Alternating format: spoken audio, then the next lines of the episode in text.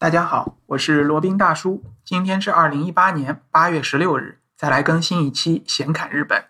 呃，今天呢，想给大家介绍一位大名鼎鼎的人物啊，他在日本的知名度和影响力都非常大。他就是福泽谕吉，呃，是在日本万元大钞上的男人啊。福泽谕吉呢，叫 Fukuzawa Yukichi。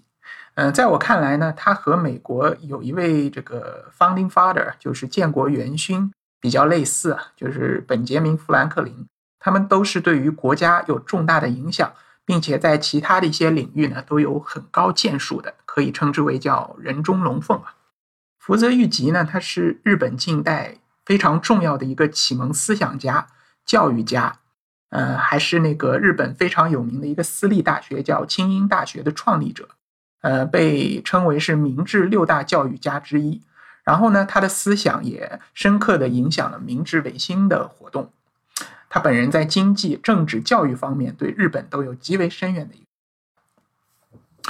福泽谕吉呢，他是出生于一个下级武士家庭啊。下级武士家庭就是空有一个武士的名号，但实际上呢，呃，家里面的这个地位也不高，然后钱也不多，嗯，可以说是一个类似于落魄贵族这样一种身份吧。他很小的时候呢，父亲就去世了，然后就在那个应该是在大阪大阪生活吧。然后他十九岁的时候呢，福泽谕吉他前往长崎学习兰学，兰呢就是兰花的兰。可能光这么说，大家还不知道到底兰学是个什么东西啊？兰学呢是指这个在日本的江户时代由荷兰人传入日本的一个学术、文化、技术的总称。那字面的意思啊，就是荷兰的学术。它实际上呢，也可以称为就是西洋的学术，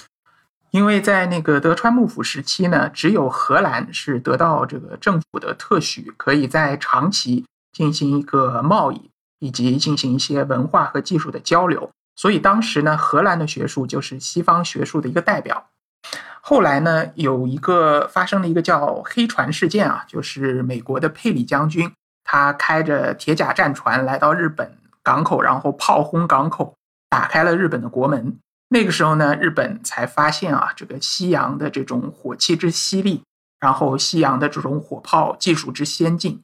嗯，那怎么办呢？就只能向荷兰人学习火炮的技术。但是日本当时呢，会荷兰语的人非常少。呃，如果是你会说荷兰语，那就当时是非常紧俏的一个人才。呃，福泽谕吉呢，他就在他兄长的建议下开始学习荷兰语。然后呢，又到了长崎，就是当时的通商口岸，呃，跟当时的一个火炮专家叫山本乌次郎进行一个学习，学习荷兰语以及荷兰的一些技术。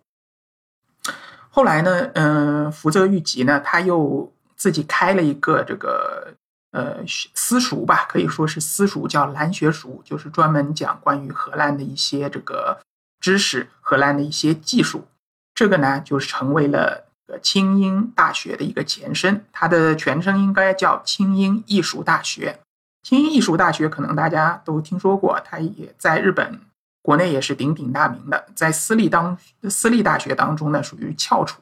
和早稻田大学基本是齐名的。公立大学当然是另外一个系统了。呃，福泽谕吉呢，他早年是游历欧美啊，就是积累了非常多的这些呃相关的西方的这些知识和这些见解。他深受这些近代科学和西方自由民主思想的影响啊，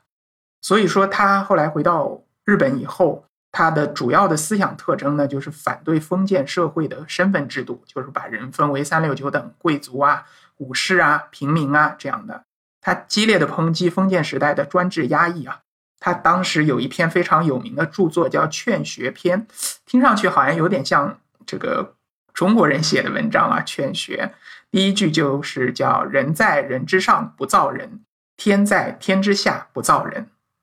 那他这个就是对于一个封建专制制度的一个抨击啊。实际上呢，他还呃非常深刻受到这些西方平等自由的这些影响啊。那他也提倡这个男女平等啊、婚姻自由啊等等一系列的嗯比较先进的，当时在日本比较先进的一些思想。那他呃最主要的一个思想观点呢，就是希望在日本弘扬西方的文明，呃，能够脱亚入欧。当时呢，欧洲是代表着最先进生产力以及最先进科学技术的这么一个地方，所以他就希望能够让日本脱离开亚洲的这个一个文化的一个束缚，尽快的呃学习欧洲、学习欧美的这些先进的文化、先进的技术、先进的制度，然后在明治维新以后呢，呃，放弃这个从东方传来的这个儒教的思想，积极的吸收和学习西洋的文明。他的这个思想呢，对于明治维新以后的日本，呃的影响是非常非常大的。